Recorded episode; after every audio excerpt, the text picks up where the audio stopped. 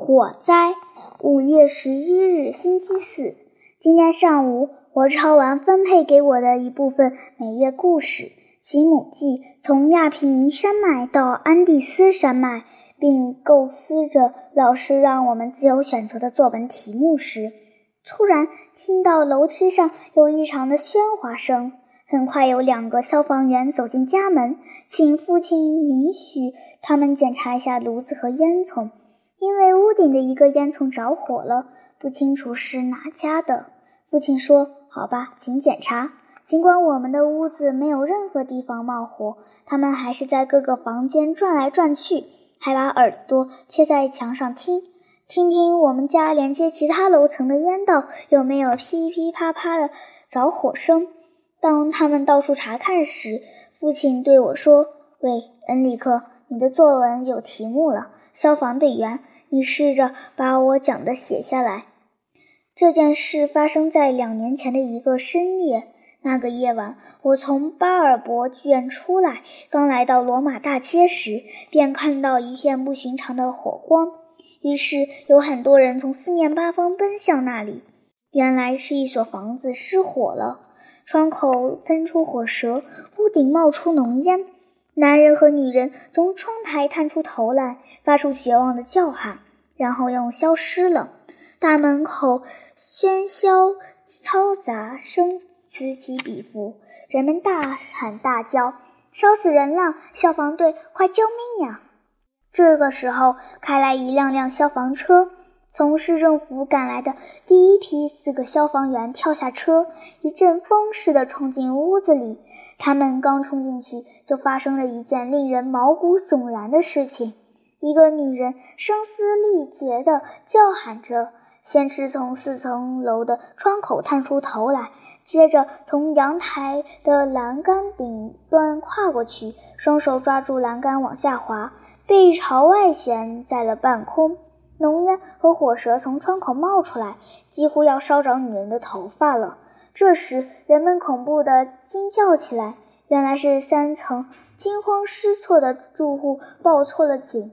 消防员听到错误的报警，打穿了三层的一堵墙，冲进屋子里，才听到人们连连喊叫：“四层，四层！”他们又奔向四楼，这里一片狼藉。楼道里火焰熊熊，浓烟滚滚，呛得人们透不过气来。屋梁咯吱咯吱直摇晃。为了救出被围困的住户，他们没有别的办法，只有从房顶走过去。于是，他们一阵风似的冲向屋顶。浓烟中，隐隐约约看见一个黑影站在瓦垄上，原来是抢先上来的队长。队长要从屋顶到达被火焰包围的屋子，非得经过阁楼和屋檐之间一条非常狭窄的空地不可。整个屋顶都在冒着火焰，只有那一块地方覆盖着冰雪，但没有任何可抓的地方。那里不可能过去。下面的人大声喊：“队长沿着屋檐往前走。”大家屏息静听，心惊胆战地注视着他的一举一动。呵，他终于过去了！阵阵欢呼声和喝彩声响彻云霄。队长继续向前跑，一直来到最危险的地点，举起斧头，疯狂地砍着梁木、瓦块和船子，打开洞口，准备下到屋子里。这个时候，那个女人仍然悬在窗外，火势越来越猛，马上就要烧到她的头发了。再有一分钟，她就得摔到大街上。洞口打开后，队长摘去皮肩带，下到屋子里，别的消防队员。也赶来了，并紧跟着他下去。这时候，波尔塔云梯运到了，他被架到了窗台上方的屋房檐下。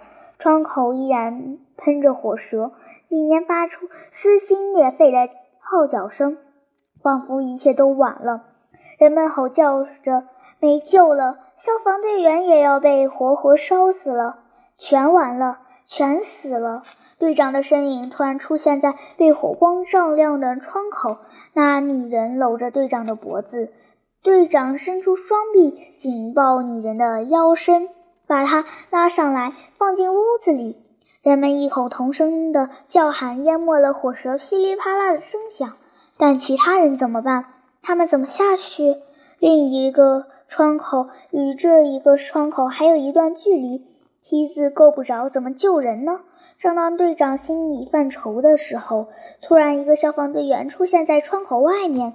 他右脚踩在窗台上，左脚踩在梯子上，横跨半空。别的队员。把遇险的住户从屋里一个个递给他，他抱住后，再交给从梯子上下来的另一个队员。住户踩好梯子后，最下面的其他队员帮他们一个接着一个地下到地面。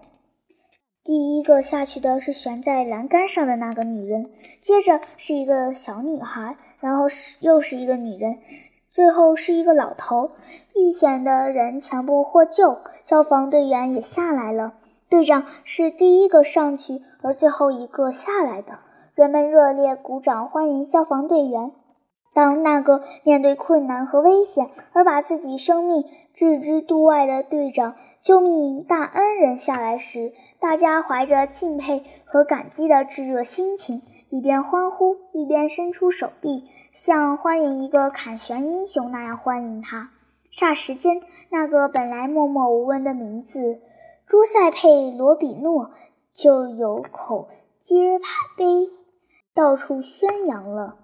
你懂吗？这就是勇气，那种听到呼喊救命就绝没有二话、毫不动摇、闪电般而本能的直径冲上去的勇气。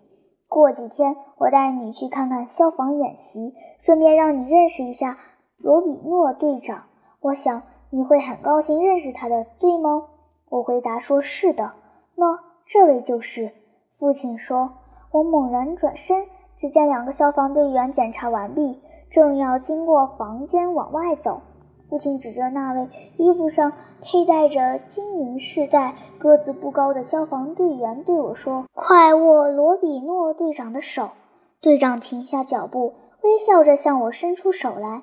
我上前紧紧握着他的手，然后他向父亲打了个招呼就走了。父亲说：“你要牢记这件事，因为一生中跟你握过的数千只手中，像他的手那样有价值的。”也许只有十来只吧。